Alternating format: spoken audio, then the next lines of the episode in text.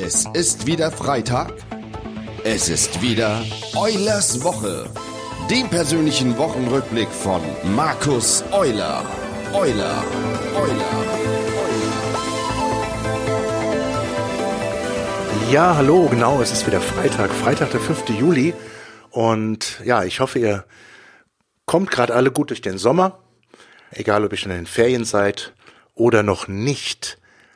Heute würde ich ganz gerne mal die Frage eines Bäckermeisters zum Anlass nehmen, ein Thema anzusprechen, das würde ich einfach gerne mal nennen, erfolgreich abgrenzen und positionieren. Und in der letzten Folge hatte ich das Thema Erfolg und wann ist man wirklich erfolgreich ja schon mal angesprochen und deswegen denke ich, eignet sich das auch sehr gut hier zum Anschluss an diese erste Folge, an die erste Podcast-Folge von Eulers Woche. Wenn dieser Bäckermeister fragt, was ist denn eine erfolgreiche Bäckerei, wie sieht das denn aus, dann gehe ich in erster Linie mal davon aus, dass es hier um den wirtschaftlichen Erfolg geht, also der wirtschaftliche Faktor gemeint ist. Jetzt werdet ihr sagen, hm, was soll ich denn damit? Ich bin ja kein Bäckermeister, ich habe keine Bäckerei. Aber ich bin überzeugt, diese Thematik, die betrifft weit mehr Branchen, selbstständige Unternehmer, als man vielleicht im ersten Moment annehmen möchte. Also, was ist da los in diesen Branchen? Ich sehe ganz starke Beeinflussungsfaktoren erstens im Wettbewerb. Das heißt, da geht es um Qualität, da geht es um Preis, da geht es um Verfügbarkeit. Und im zweiten geht es um das veränderte Kundenverhalten. Also wie kaufen Kunden heute ein? Welche Ansprüche haben? Nach welchen Mustern kaufen sie ein? Was ist ihnen heute wirklich wichtig? Und ähnlich wie im Bäckerhandwerk oder im Einzelhandel generell, in Metzgereien, da gibt es heute Marktsituationen, die sind, und das muss man wirklich mal sagen, wahrlich nicht einfach. Da gibt es zum Beispiel Bäckereiketten, die sind darauf angelegt, eine möglichst hohe Anzahl von Waren schnell verfügbar zu machen und sind auch noch in der Lage, sie deutlich billiger anzubieten als andere. Und zwar, wenn wir deutlich sagen, dann meine ich auch deutlich, teilweise 50, 60 Prozent unter den Preisen. Was da am Ende wirklich in die Brötchentüte kommt, das muss nicht unbedingt schlecht sein. Und auf den ersten Blick sieht es eben genauso aus wie das Brötchen aus dem Handwerksbetrieb. Und da geht es immer um große Mengen, die produziert werden, wenig Menschen, die in der Produktion, äh, in der Herstellung beteiligt sind, also auch geringere Kosten. Und ich glaube, ein ganz wichtiger Punkt ist heute dieses On-Demand, also möglichst schnell einen Bedarf befriedigen zu können und der Kunde muss nicht mehr lange warten, sondern hat die Ware im Grunde genau immer dann verfügbar, wenn er sie braucht. Und das wirkt sich natürlich auch auf den Preis auch aus und in dem Moment ist der Kunde natürlich ein bisschen in der Zwickmühle. Wo soll er jetzt kaufen? Ähm, was ist jetzt wirklich das Bessere für ihn? Und da nehmen wir mal den etwas kleineren Bäcker, der eben nachts seine Brötchen, seine Brote, seine Teilchen, Stückchen einfach backt und dann teilweise morgens um elf oder um zwei Uhr ausverkauft ist. Und nachproduzieren, das geht dann in vielen Fällen nicht mehr. Naja, und so viel zu produzieren, um es dann später zu vernichten oder zu verramschen, das ist natürlich auch ein wirtschaftlicher Aspekt für viele, aber in gewisser Maßen auch äh, ein ethischer Aspekt. Das heißt, stelle ich Ware, gerade Lebensmittel her, um sie später einfach wieder zu vernichten. Und es gibt natürlich eingefleischte Handwerker und zu denen zähle ich auch Bäcker, Eingefleischt ist auch gut, fällt mir gerade auf.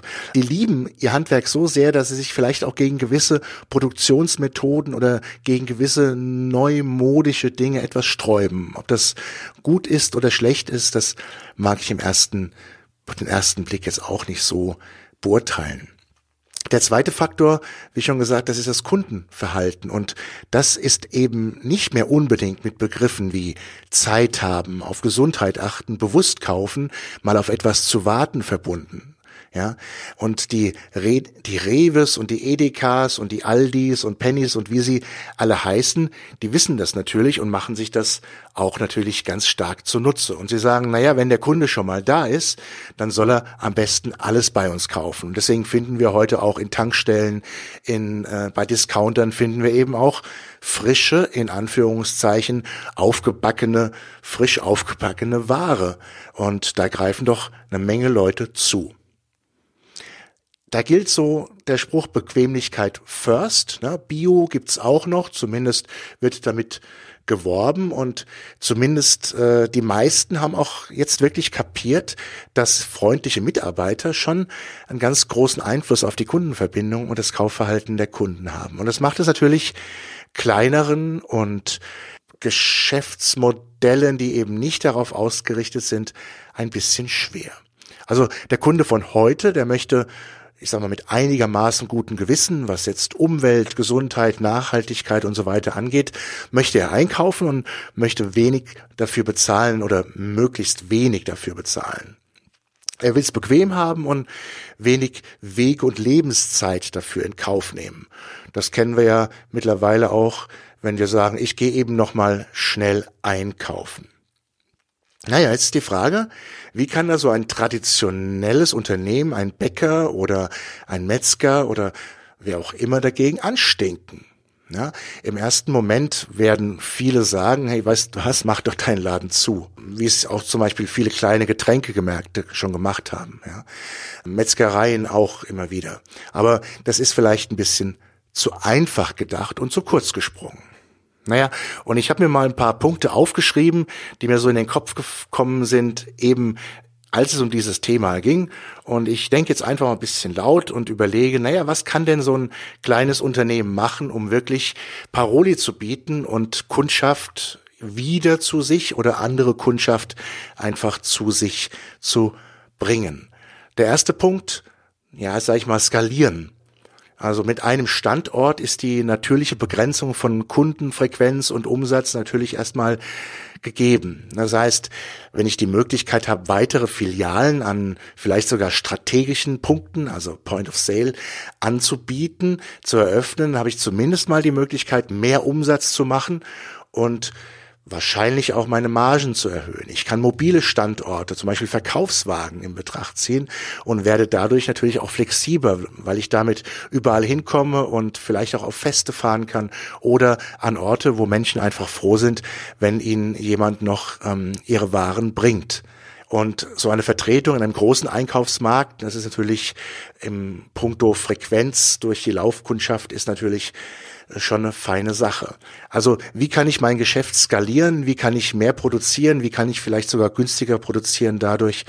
Und am Ende damit meinen Umsatz und meinen Gewinn zu erhöhen.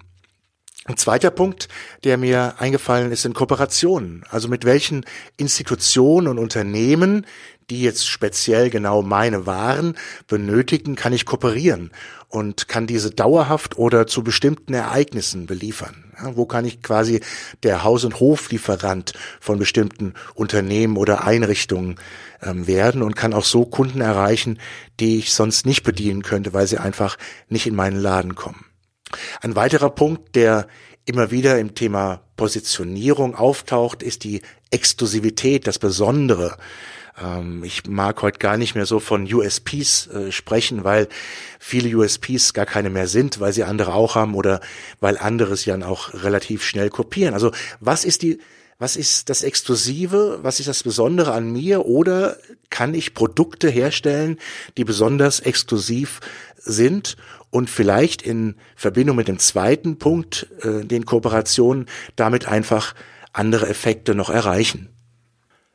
Und dabei muss man sich natürlich die Frage stellen, welche Zielgruppe ist auch bereit für Exklusivität, für etwas Besonderes, dafür auch zu bezahlen und äh, mehr Geld auszugeben. Für wen kann ich zum Beispiel ein bestimmtes Produkt herstellen, das es so noch nicht gibt? Welche Kreationen kann ich schaffen? Welche Produkte lassen sich so customizen, dass sie eben etwas ganz Besonderes oder vielleicht sogar einzigartig sind? Ja. Wie kann ich vielleicht hier auch die Wirkung von äh, Prinzipien wie der künstlichen Verknappung ja, wie kann ich die für mich nutzen?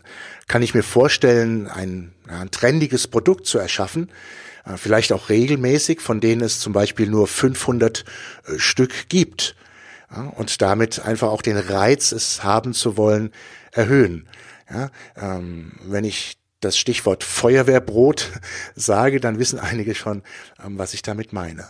Also die Frage ist, warum gibt es bei fast allen Produkten Sondereditionen? Warum gibt es Erstauflagen? Warum gibt es bestimmte Dinge, die eben nicht im Standard äh, vorhanden sind? Und warum soll es das einfach auch nicht beim Bäcker geben? Ein vierter Punkt sind Aktionen. Also ich kann heute mein T-Shirt selbst gestalten, meine Kappe äh, selbst customizen. Ich krieg heute sogar ein Duschgel mit einem Foto von mir drauf. Und warum kann ich diese Prinzipien äh, im Handwerk ähm, nicht nutzen? Mach dein eigenes Brot, backst dir selber, lass dich dabei filmen, bring deine Kollegen mit und zahl eben dafür auch Geld. Im Buchladen hier bei uns um die Ecke kannst du dich gegen Bezahlung abends nach Schluss, nach Ladenschluss für drei Stunden einschließen lassen, kriegst noch ein Säckchen dazu und kannst dir in aller Ruhe die Bücher angucken und kannst sie dann kaufen. Geht sowas auch beim Bäcker? Man kann die Kunden mit in die Produktentwicklung einbeziehen. Das machen heute sehr, sehr viele Unternehmen und in den ganzen Prozess. Wie sieht das Wunschbrot deiner Kundschaft aus? Äh, wie sehen die Lieblingskaffeestückchen deiner Kunden aus? Ein weiteres Thema, das sind Themen, die gerade in aller Munde sind. Wie kann ich diese Themen nutzen für mich, für mein Geschäft? Zum Beispiel das Thema Nachhaltigkeit oder Umweltbewusstsein, äh, Social Responsibility, also soziale Verantwortung, was heute wirklich äh, überall auch thematisiert wird. Edeka pflanzt Bäume, wenn du mit deiner eigenen Wurstdose einkaufst und sie verkaufen dir auch Obstnetze zum Wiederverwenden. Wie kann ich mit meinem Unternehmen es schaffen, Umweltbewusstsein, Nachhaltigkeit und das bewusste Einkaufen bei meiner Kundschaft zu belohnen und sie dadurch auch an mich zu binden? Ja, eventuell mit einem Bonussystem, mit Prämien oder mit Patenschaften oder einfach nur mit dem Appell an das gute Gewissen. Ein sechster Punkt, ich muss mir immer überlegen, mit welcher Zielgruppe möchte, kann ich, will ich mein Geld verdienen. Und wenn die gewünschte Zielgruppe oder andersrum, wenn die Zielgruppe, die ich gerade habe, eben das nicht mehr hergibt, den Erfolg bringt, dann muss ich mir überlegen, kann ich mir nicht eine andere Zielgruppe ähm, suchen und bediene diese einfach nur mit ausgewählten speziellen Produkten oder mit hochwertigen Produkten. Auch hier wieder unter dem Aspekt, dass diese Zielgruppe bereit ist, für das, was ich herstelle, für das, was ich leiste, auch Geld zu bezahlen oder in der Regel auch mehr Geld zu bezahlen als üblich. Und als siebter Punkt habe ich mir notiert das Thema Aufklärung. Investiere in die Aufklärung deiner Kunden. Mach sie schlau, wenn es um die Herstellung, die Zutaten, den Prozess bei dir geht. Und gib ihnen dadurch auch immer wieder einen Grund, bei dir zu kaufen. Denn nur wenn sie sehen, wenn sie das erfahren, wenn sie das wissen, was für eine Arbeit, was für eine Zeit äh, in diesen Produkten steckt, ja, dann können sie das auch honorieren und können auch überlegen, ist es mir das wert, die Zeit, ähm, das Geld, ähm, der Weg, dorthin zu gehen. Wenn ich davon ausgebe, dass es ein, ausgehe, dass es eins zu eins dieselben Produkte beim Discounter gibt wie in der Bäckerei, nur dass sie in der Bäckerei teurer sind, dann äh, habe ich im Grunde keinen Grund, dahin zu gehen. Also schlaue die Menschen auf, äh, zeig ihnen, was in deinen Waren steckt, zeig ihnen, warum es bei dir länger dauert, zeig ihnen, warum es auch mehr kostet und gib ihnen da wirklich einen Grund und das Bewusstsein letzten Endes, das wertzuschätzen, was du herstellst. Und da ist ganz wichtig, dass du Emotionen schaffst und möglichst starke Emotionen, weil die wirken sich auf das Bewusstsein und die Entscheidung der Kunden aus. Ja, und einen letzten Punkt habe ich noch ähm, notiert. Das ist wahrscheinlich auch der schwierigste Punkt.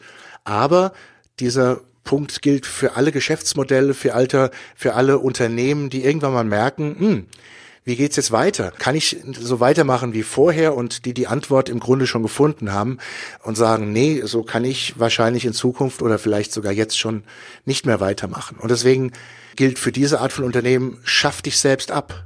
Erfinde dich neu. Das Schlagwort lautet Disruption. Erfinde das gesamte Bäckerhandwerk neu. Stell alles auf den Kopf und ja, mach einfach Revolution und breche alle Regeln und Gesetze, die es einfach in diesem Bereich gibt und macht genau das, wo alle anderen sagen, der spinnt ja, das wird niemals so gehen. Das klingt alles ein bisschen spektakulär, aber das ist es auch. Aber wenn traditionelle Geschäftsmodelle einfach aufgrund von gesellschaftlichen oder technologischen Entwicklungen nicht mehr funktionieren, dann muss man genau überlegen, ob das Pferd schon tot ist, auf dem man letzten reitet. Aber für jeden Unternehmer oder Selbstständigen klingt das natürlich grausam, denn gerade das ist es ja, was einen schon erfolgreich gemacht hat, an dem man letzten Endes so hängt. Aber eine Frage, die hier weiterhilft, die lautet, was würden wir denn tun, wenn wir ab morgen es nicht mehr so tun dürften, wie wir es die ganze Zeit gewohnt sind? Und worin sind wir wirklich exzellent und worin können wir diese Stärke auch mit größter Wirkung am Ende einsetzen? Ja, das waren jetzt einfach mal so ein paar Punkte, die mir bei dieser Frage durch den Kopf gegangen sind.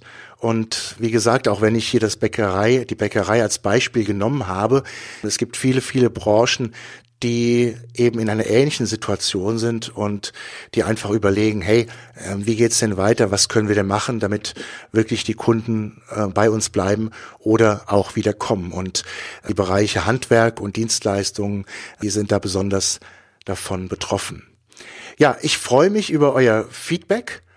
Schreibt mir dazu einfach an feedback at markus-euler.de. Ja, und dann wünsche ich euch ein schönes Wochenende und kommt gut in die nächste Woche und dann heißt es am Freitag wieder Eulers Woche, die dritte. Ich freue mich auf euch. Macht's gut. Bis dann. Euer Markus Euler.